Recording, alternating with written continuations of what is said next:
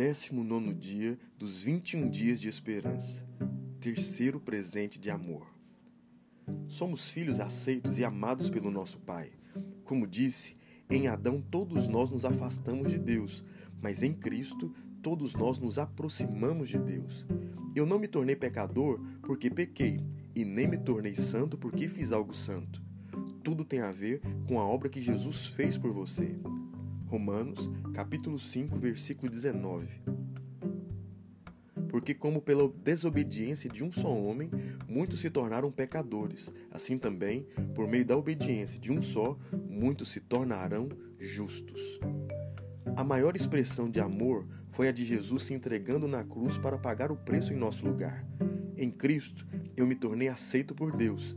Essa é a história do filho pródigo que estamos meditando nesses dias. Somos os filhos pródigos que voltaram para a casa do Pai. Fomos aceitos por Ele e ainda fomos presenteados com quatro grandes presentes: a melhor roupa, um anel, sandálias para os pés e um novilho cevado. Meditamos nos dois dias anteriores sobre a melhor roupa e o anel.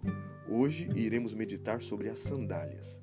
Lucas, capítulo 15, versículos 22 e 23. Pai, porém, disse aos seus servos: Trazei depressa a melhor roupa, vestiu, ponde-lhe um anel no dedo e sandálias nos pés. Trazei também e matai um novilho cevado. Comamos e regozijemo-nos. A roupa representa a nossa posição em Deus. O anel significa a nossa representatividade, a nossa autoridade. Mas e as sandálias? O que representam? O filho pródigo andou por caminhos longe do pai. Algo o levou a sair de casa e algo o levou a voltar para casa. Quando ele voltou, o pai lhe deu sandálias para os pés. Nossos pés são muito importantes. São eles que nos levam a lugares, caminhos da nossa vida.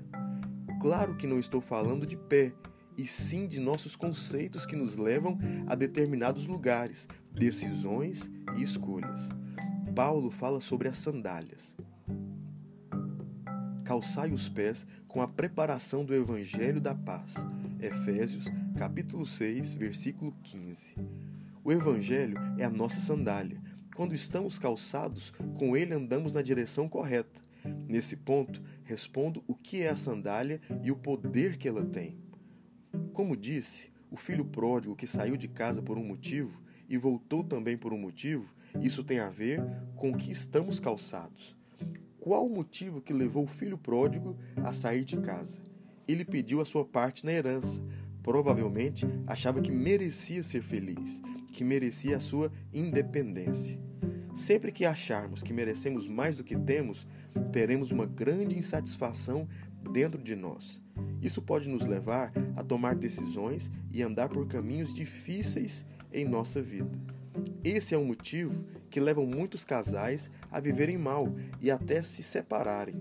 Esse é o motivo que muitos perdem o emprego. Os amigos saem da igreja, deixam seu ministério e por aí vai. O achar que merece. O que é interessante é pensar no motivo que levou o filho a voltar para a casa do pai. Se você observar bem, perceberá o motivo da saída e o motivo da volta. Lucas, capítulo 15, versículos 18 e 19. Levantar-me-ei e irei ter com meu pai, e lhe direi: Pai, pequei contra o céu e diante de ti. Já não sou merecedor de ser chamado teu filho. Trata-me como um dos teus trabalhadores.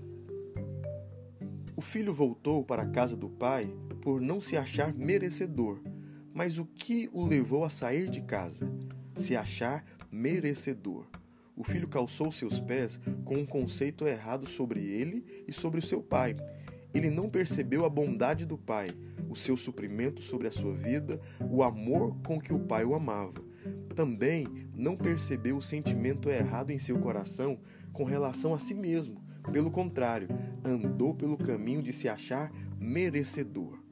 Quando longe do Pai, ele calça a sandália correta, o evangelho da paz. O mesmo volta para casa. Ele percebeu que não merecia nada, mas Deus lhe dava tudo. Nesse ponto, ele percebeu que a bondade do Pai era tão grande, mas tão grande, que se ele voltasse sem merecer nada e fosse um empregado, ele seria ainda assim muito abençoado.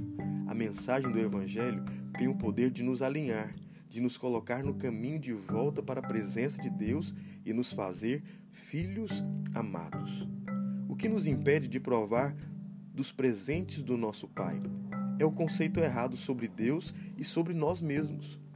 Quando eu tenho a crença correta, a crença no Evangelho da Paz, compreendo quem sou, merecedor, mas compreendo quem Deus é, um Deus que me ama e me aceita mesmo tendo gastado tudo o que tinha de maneira leviana.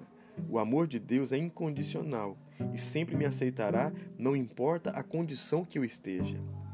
Nossa sandália é o Evangelho da Paz. Tem algo que precisa ser o centro da sua vida: a paz. Como dissemos em outros dias anteriores, precisamos descansar em Deus, sabendo que Sua bondade se manifesta em nossas vidas. Precisamos andar pelos caminhos que o Evangelho nos leva, a casa do Pai. Sempre que tirarmos as sandálias do Evangelho, cairemos na insatisfação, e então nossos pés nos levarão a caminhos longe de Deus. Mas sempre que calçarmos as sandálias do Evangelho da Paz, nossos pés nos levarão à casa, à família e à intimidade da presença de Deus.